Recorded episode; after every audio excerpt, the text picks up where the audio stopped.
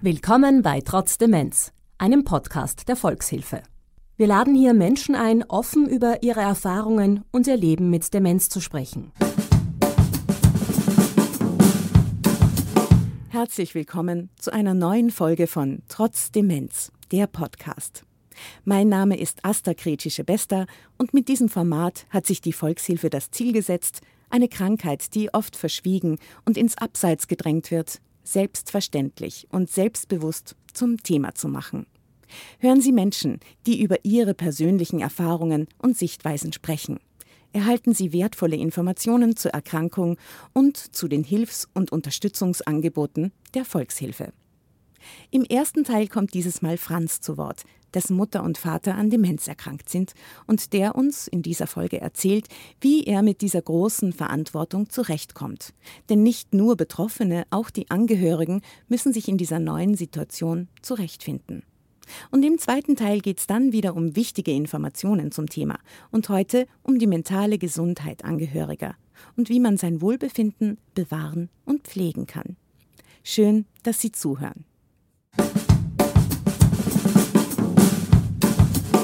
Herzlich willkommen. Mein Name ist Heimer Kreit und diesmal zu Gast ist Franz.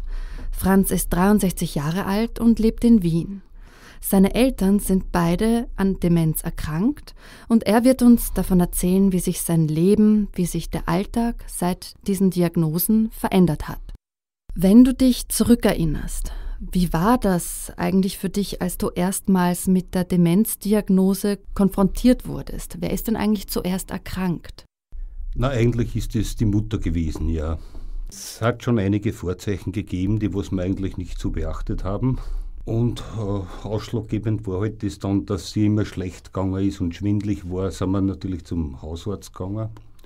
Und der hätte eine Noteinweisung machen wollen.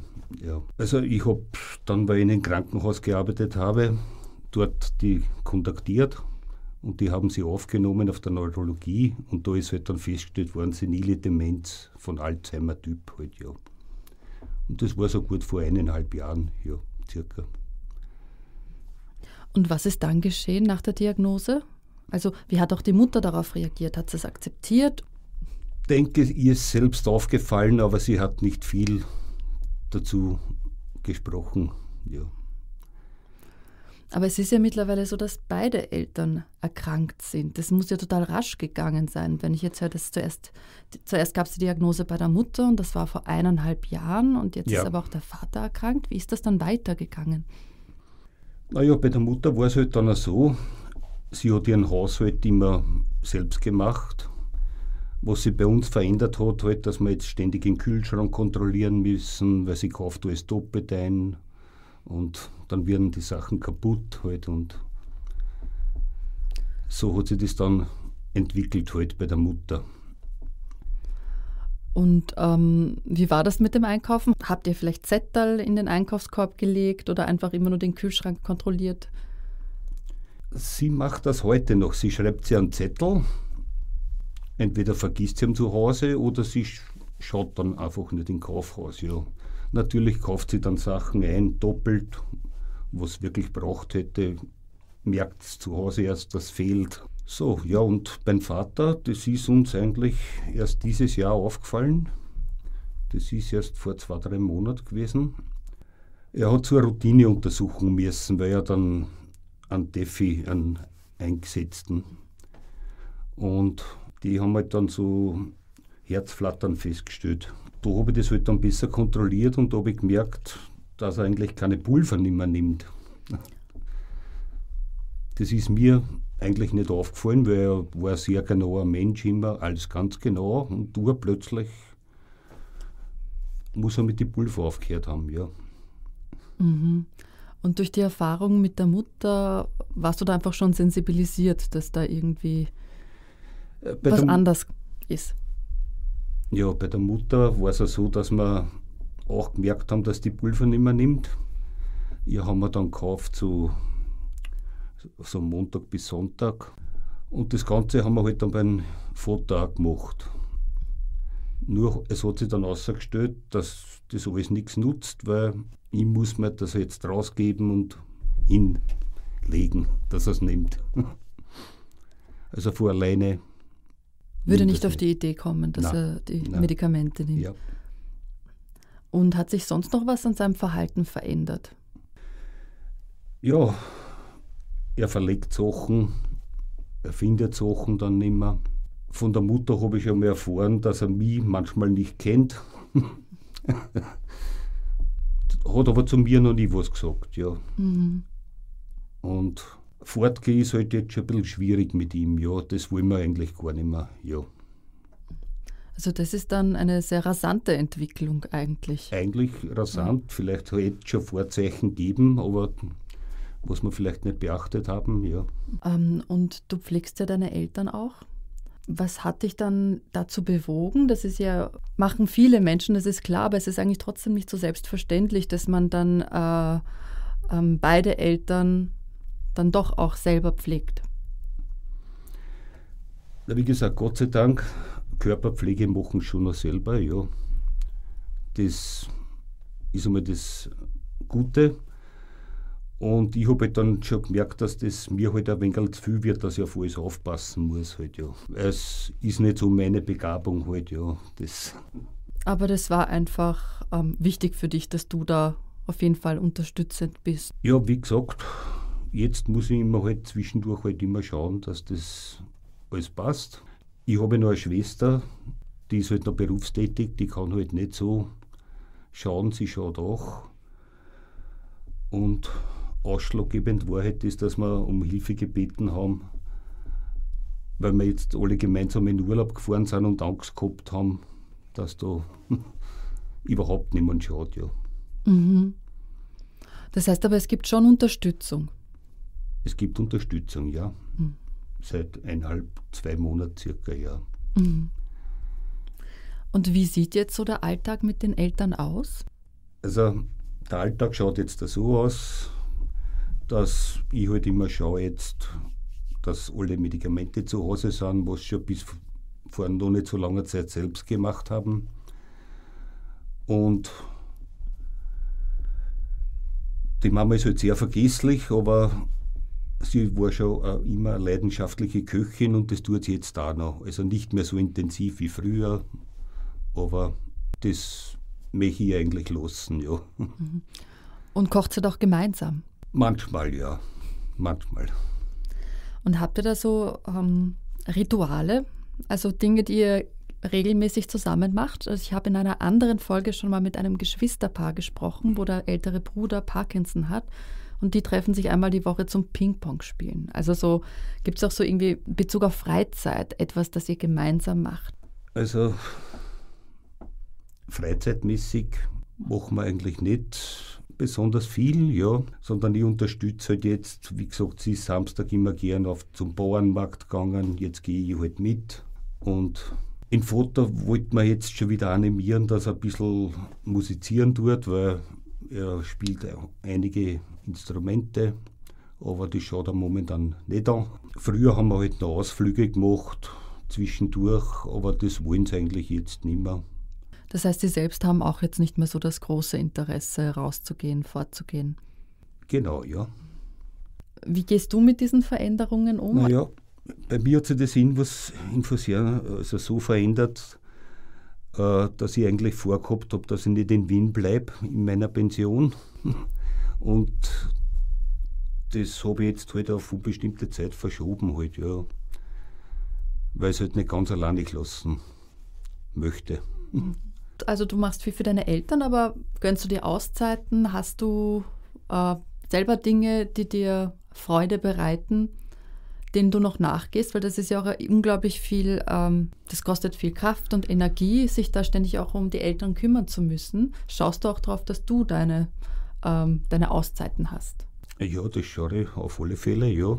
Es war halt ein, ein Umstellungsprozess halt. Ich tue mir halt jetzt schon ein bisschen leichter, also als ganz wie ich gemerkt habe, ich muss einer das richten und schauen, dass die das haben und ja.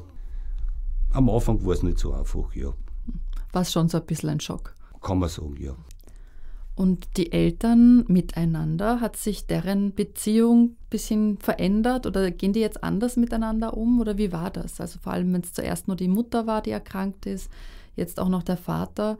Wie hat sich deren Verhältnis ähm, verändert? Also an der Beziehung von den Eltern hat sich nicht viel verändert. Wie gesagt, der Tagesablauf ist in der Früh frühstücken und die Mama schaut halt, dass was Kochen anfängt und einkaufen geht halt. Nicht mehr so oft wie früher. Nachmittag haben sie eher Mittagspause. Und die verbringen sie aber schon zusammen, oder? Oder nicht alles irgendwie zusammen. alles zusammen. Ja. Also bevor sie äh, die Diagnosen hatten, gab es einfach Dinge, die sie zusammen gerne gemacht haben. So weiß nicht, ins Theater gehen oder Konzerte oder so. Dinge, die sie jetzt vielleicht noch machen oder eben nicht mehr machen. Na, sie sind einige Zeit immer gern Urlaub gefahren in die Berge. Das haben sie miteinander gemacht. Aber das haben sie jetzt dann schon seit, ein- seit ein paar Jahren nicht mehr halt, ja. Und vor der Diagnose haben wir es auch öfters geholt, haben wir Muttertag-Ausflüge gemacht und so halt. Aber das wollen sie jetzt eigentlich gar nicht mehr, ja. Also Aber du vermisst das, oder? irgendwie schon, ja. ja. Es hat sich alles ein wenig verändert, ja. Und ähm, schaut ihr noch gemeinsam Fotoalben durch? Ja, na, auf alle Fälle, ja, sicher. Fotoalben und manchmal Spiele, wenn Zeit ist, ja. Brettspiele halt, ja, Mensch, ärger dich nicht oder so auf die Art. Wie hat dein Umfeld eigentlich auf deine veränderte Situation, Lebenssituation reagiert? Also Demenz ist ja nach wie vor oft auch so ein bisschen ein Tabuthema, über das man nicht so wirklich spricht. Ähm, also hast du auch begonnen mit Freunden oder anderen Leuten darüber zu sprechen und wie haben die reagiert? Naja, so richtig. Ich habe zwar schon angesprochen, dass das jetzt halt ein bisschen eine Veränderung ist, aber äh, so richtige Auswirkung hat das nicht gehabt. Nein. Die meisten haben da überhaupt keine Erfahrung, die können sich nicht vorstellen, ja. Wenn man so spricht halt jetzt, äh, wenn ich erzählt habe, jetzt haben wir drei Tage die Volkshilfe da, dann fragen sie halt schon, aber so richtig intensiv, dass vielleicht noch irgendein Freund wäre, was das auch braucht, das ist eigentlich nicht der Fall. Nein. Aber du hast schon noch Zeit, um deine Freunde zu treffen, oder? Ja, das schon, ja. Und wie ist das bei deinen Eltern? Sehen sie ihre Freunde noch? Ich meine, wie alt sind sie eigentlich? Naja, der Vater ist 89 und die Mutter 88, ja. Und eine Freunde sind schon verstorben, die meisten. Pflegeheim wäre für dich jetzt nicht in Frage gekommen. Also Pflegeheim sicher nicht, momentan auf alle Fälle nicht, ja, weil das täten sie, glaube ich, nicht verkraften, ja. Also du hast schon auch das Gefühl, dass sie da in dieser, es tut ihnen gut, dass sie in dieser gewohnten Umgebung sind. Ja, das auf alle Fälle, ja. Wie gesagt, es ist ja noch nicht so schlimm, dass sie Körperpflege brauchen. Also sie waschen sich selber, duschen, Toiletten gehen ist kein Problem. Wie gesagt, das ist rein nur bei ihnen halt bei der Mama sehr stark die Vergesslichkeit. Sie macht was, weil sie haben eine Katze. Sie füttert die Katze und nach zehn Minuten gibt sie wieder was frisch, weil sie vergessen hat, dass es schon gegeben hat. So auf die Art halt, ja. Und was macht sie dann da? Also wenn ich sehe, sage ich, du hast dir ja erst gegeben. Ach so, wirklich, sagt ja. Also ihr selbst ist sicher bewusst, dass sie schon sehr vergesslich ist, ja. Und äh, Enkelkinder, gibt es welche? Ja, Und wie gehen die damit um? also die Enkelkinder, also meine Kinder halt, ja. Die haben mir halt auch schon geraten, vor längerer Zeit halt, dass ich schauen soll, eine Unterstützung halt. Und Urenkeln haben sie ja natürlich auch schon. Und das Jüngste ist jetzt ein Jahr alt und den Namen merkt er sich einfach nicht, ja. Ja, aber trotzdem beachtlich. Also es ist eine, Ja, ja. eine große Familie. Ja, kann man schon sagen, ja. ja. Also ich habe das vorhin erwähnt, dass das Thema Demenz ja schon sehr tabuisiert ist und man redet nicht so viel drüber. Jetzt, wo du das hautnah auch miterlebst bei deinen Eltern, ist das irgendwie eine, eine äh, Erkrankung oder eine Veränderung, die dir Angst macht? Also Angst macht es mir eigentlich nicht. Wie gesagt, das war, für mich war das natürlich eine große Umstellung, dass ich jetzt viel mehr schauen muss. Pulver nehmen, Ortstermine wahrnehmen. Das mittlerweile habe ich mich halt schon so daran gewöhnt, umgestellt ein bisschen, ja, dass für mich auch Zeit bleibt, ja. Ich habe dich ja jetzt schon gefragt, ob du dir auch Auszeiten gönnst. Ähm, wie sieht es aus mit so Themen wie Lebensglück, Freude? Kommt das nicht zu kurz? Wie gesagt, ich bin eher der Typ, der was sich dann schnell umstellt und das ist schon schade, dass ich nicht kurz komme. Halt. Ich versuche das zu einteilen halt, ja. Und ist es auch was, das du anderen äh, Menschen in deiner Situation empfehlen würdest, dass man da einfach mit einem nüchternen Blick drauf, wo kann ich, wo kann ich mir Freizeit nehmen? Ja, das würde ich auf alle Fälle empfehlen, ja. Ähm, gibt es etwas, das du einfach anderen äh, Menschen mitgeben möchtest oder raten würdest, die sich vielleicht mal auch in einer ähnlichen Situation wiederfinden? Also ich würde auf alle Fälle raten, sobald das feststeht, das was wir eigentlich nicht gemacht haben, dass man sofort äh, irgendeine Heimhilfe und Unterstützung bietet, halt ja. Weil die unterstützen einen doch, haben da mehr Erfahrung mit den Ganzen. Das würde ich empfehlen, also das, was wir nicht gemacht haben, ja. Und warum habt ihr das anfangs nicht gemacht? Es ist schwer zum sagen, was. Ist das so ein bisschen das Gefühl, man muss es selbst irgendwie alles schaffen? Na, wir haben am Anfang schon probiert, weil sie sind ja jetzt auch eigentlich noch selbstständig in einer Art und Weise, ja. Natürlich haben wir das jetzt dann irgendwie probiert, dass wir das ein bisschen einregeln halt. Und was sind so Dinge, die nicht mehr so, so gut funktionieren? Was sind dann die Grenzen der Selbstständigkeit? Was funktioniert nicht mehr so gut?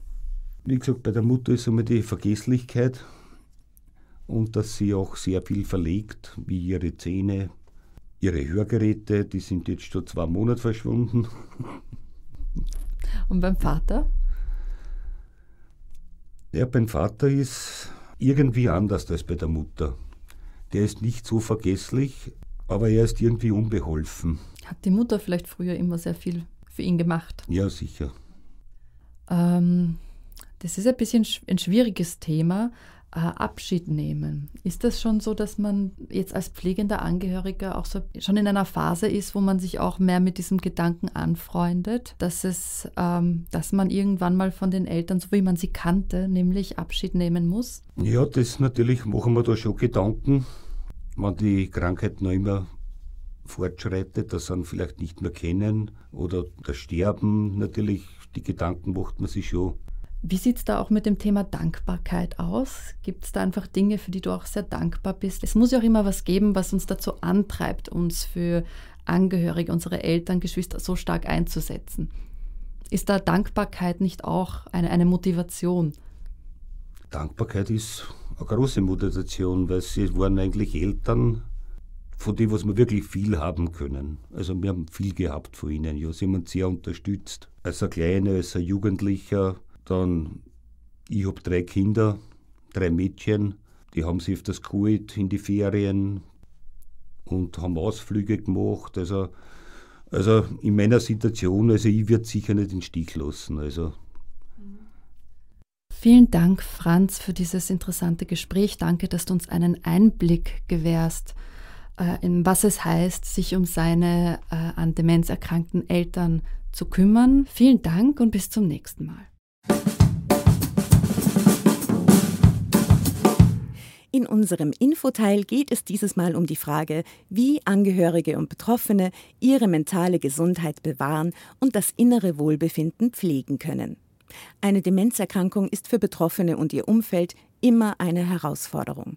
Für Angehörige kann es sehr belastend sein zu erleben, wie eine geliebte Person mehr und mehr Unterstützung benötigt. Insbesondere auch, wenn man selbst diese Hilfe leistet und das Gefühl hat, immerzu verfügbar sein zu müssen. Ein Gespräch mit einer Vertrauensperson, mit einer Ärztin oder einem Arzt ihres Vertrauens oder der Besuch von Selbsthilfegruppen oder der Besuch von Selbsthilfegruppen kann hier helfen, neue Perspektiven zu finden. Hier gibt es ein breites Angebot für Menschen mit Demenz und für ihre Angehörigen. Von Gesprächsgruppen über Gedächtnistrainings, von Singnachmittagen und Ausflügen bis hin zu gemeinsamen Kletterkursen oder Besuchen im Museum oder dem Theater. Die Volkshilfe unterstützt Angehörige zum Beispiel ganz gezielt durch ausführliche Gespräche zur persönlichen Belastung durch die Pflege und Betreuungsarbeit. Sie berät im Rahmen dieser Gespräche, die auch zu Hause stattfinden können, über konkrete Möglichkeiten der Entlastung und Verbesserung der Situation und hilft dabei, passende Angebote in der Nähe zu finden.